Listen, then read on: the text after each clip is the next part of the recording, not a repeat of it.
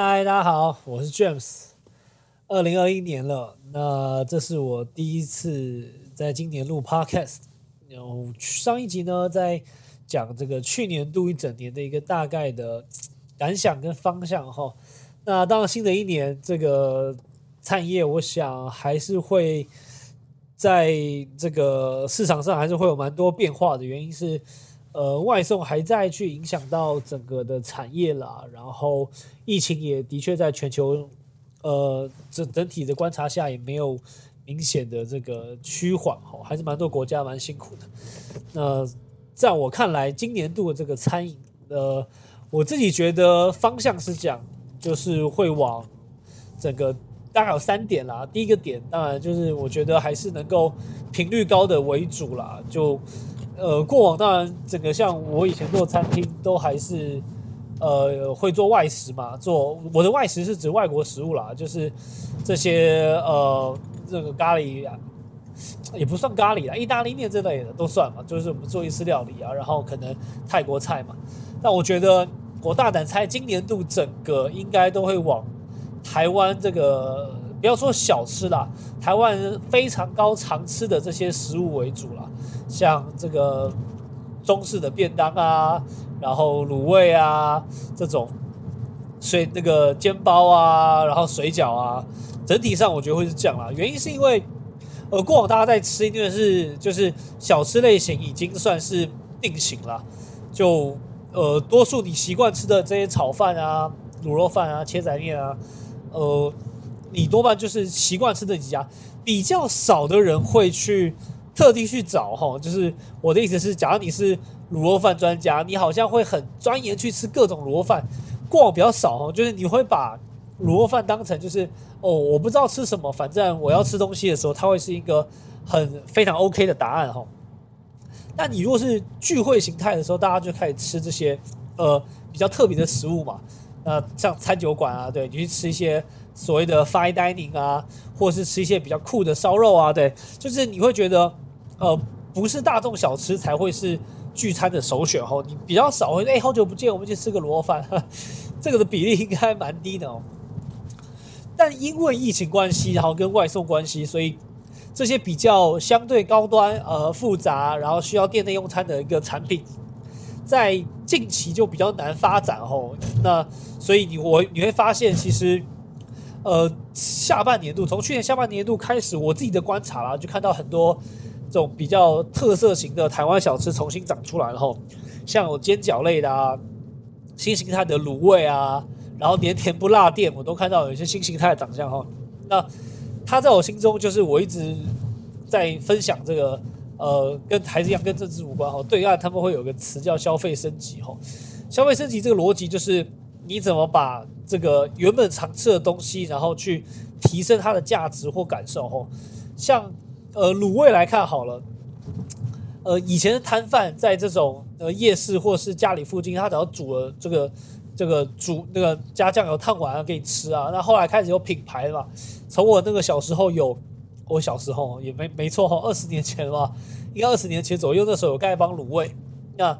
就是一种品牌，然后开始有店型，然后把这种料哈都放在这个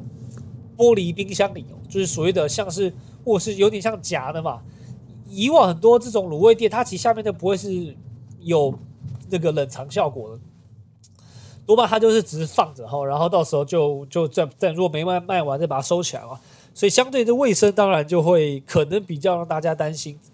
所以它要升级，那升级的过程就会从这些硬体、从这些门面、从这些口味上开始做，所以我觉得整体上去看啊，今年度这种大众的食物应该是频率高的，应该是主流吼。第二件事情是，我觉得因为新形态开店，大家你会降低这个复杂度。所以我会认为，反而是这个品相会是固定或是较少哈，可是口味会比较多哈。举例来说，呃，你可能是做呃鸡肉料理吼，那你可能是酱料会有一些，譬如说创新的麻辣，呃，可能是什么蒜蓉哦，举例，然后是一些糖醋，但是你可能主轴还是卖鸡肉饭哈。那这个的好处是，其实你在制作或准备过程中，百分之可能七十到八十东西都会是。一个你容易准备，然后且这个量好控管哈，可是，在口味上做一些变化哈。那我自己心中觉得，这种料这种类型的料理的极致版，它可能商品只有三个哈。你会发现，这种五十年、六十年老店，它因为经过了这个时代的眼泪哈，然后淘汰一些口味，然后大家这个喜好的东西都很明确了，所以他可能就卖三个东西哦。我自己心中举个例子，我蛮常在台北那个万华那边，以前哦从小就吃大哈，就吃这个鱿鱼。跟加炒米粉哦，这个很酷哦。从以前我记得我吃他们所谓的一套，就是呃面加羹嘛，呃米粉加羹啊，不到不到，我记得好像八十还七十吧，到现在已经破百哦。所以它这个 好处就是你你做下去，他就问你说呃米粉羹，然后要辣不辣，要不要这个呃上面的豆芽菜，或是要不要加九层塔，它的点餐过程简单到爆炸。可能从到尾不用十秒哦，那你点完之后，他就已经几乎可以准备好，然后他的这些备料的人，然后出餐的人都几乎不用停哦，因为你做下来就这两道东西可以点嘛，所以没有什么特别困难的事情，所以我觉得非常简单哦。我最近也在也一阵子，他应该有一年了吧，我也是吃看到一间店很酷哦，他在个转角就卖两个东西，就卖排骨饭跟菜饭哦。这个生意我也觉得蛮不错吼，就是你等于坐下来，其实你就是，呃，不用太思考什么菜单上的东西，你就是点吼。那你如果不吃菜饭、不喝排骨汤的人，经过他几乎就应该不会坐下来了，因为你就看到说啊，这我不吃的嘛。就像我比较不吃辣，我看到辣的东西，我就已经比较难会去。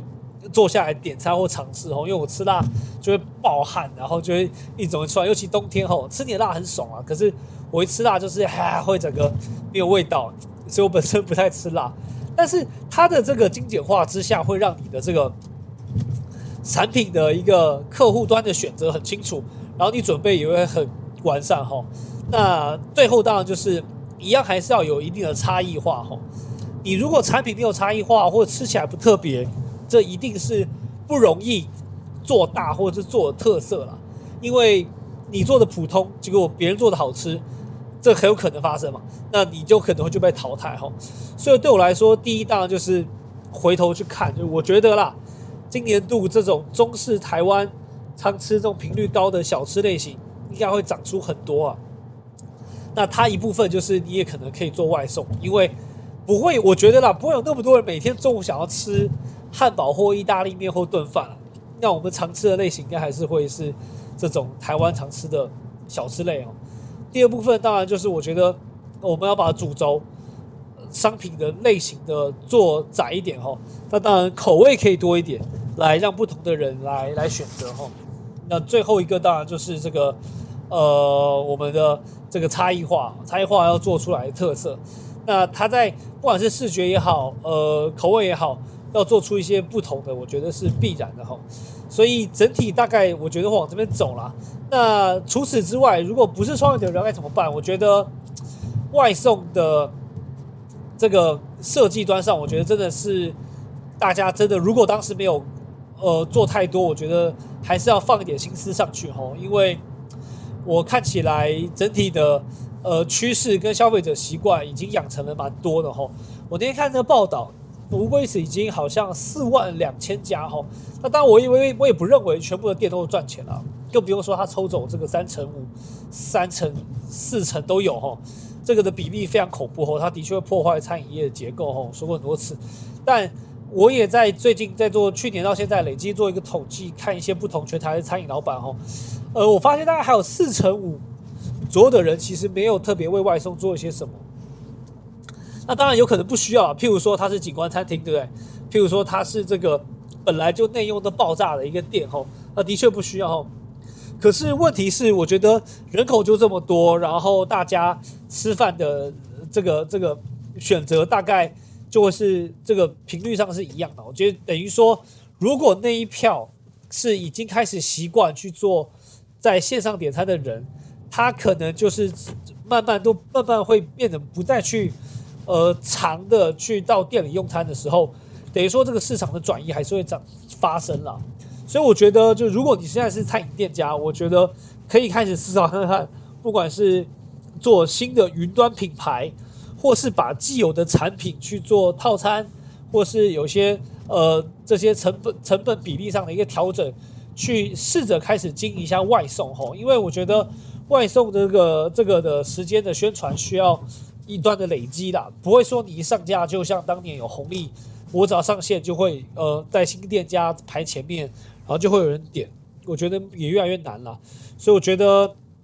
在二零二一年，如果你还没开始做外送，我觉得可以开始尝试看看。然后一样逻辑就是，呃，打开你的手机，在店里的时候啦，看看附近你的对手有谁，然后卖什么样的价钱，评分高的是谁，我觉得一定有帮助了。那如果这万一有什么弹性，或是你想要去拓所谓的云端厨房，呃，简单的分店，其实它的这个难度，如果你品牌已经成立蛮久的，其实难度也就低嘛。那我觉得能够。去为未来做一些准备也是蛮好的哈，所以以上的分享给大家，那希望大家二零二一年这个生意兴隆，然后要开店的人可以很顺利哈。那我们下集再见，拜拜。